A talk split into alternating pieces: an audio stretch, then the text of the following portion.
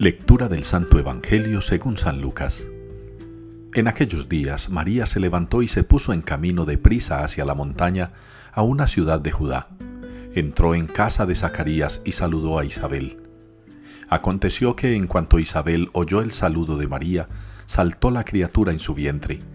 Se llenó Isabel del Espíritu Santo y levantando la voz exclamó, Bendita tú entre las mujeres y bendito el fruto de tu vientre.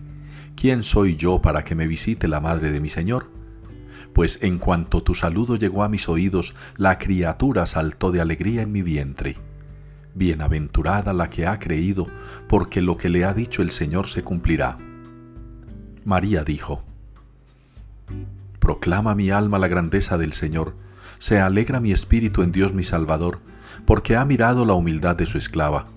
Desde ahora me felicitarán todas las generaciones, porque el poderoso ha hecho obras grandes por mí. Su nombre es santo, y su misericordia llega a sus fieles de generación en generación. Él hace proezas con su brazo, dispersa a los soberbios de corazón, derriba del trono a los poderosos y enaltece a los humildes. A los hambrientos los colma de bienes y a los ricos los despide vacíos. Auxilia a Israel su siervo, acordándose de la misericordia, como lo había prometido a nuestros padres, en favor de Abraham y su descendencia por siempre. María se quedó con Isabel unos tres meses y volvió a su casa. Palabra del Señor.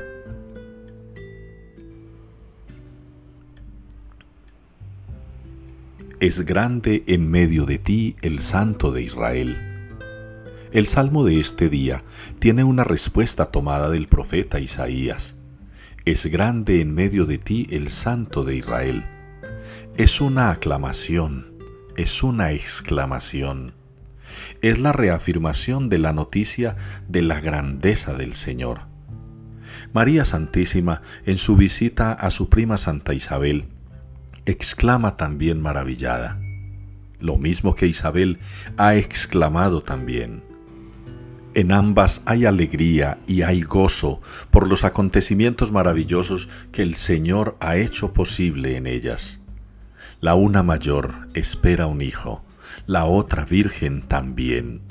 Ambas hacen parte de ese plan salvador de Dios. Ambas participan positivamente, activamente. Y no solamente participan y no solamente actúan, también proclaman esas maravillas. La visita de María a Isabel es ponerse en camino, ponerse en acción.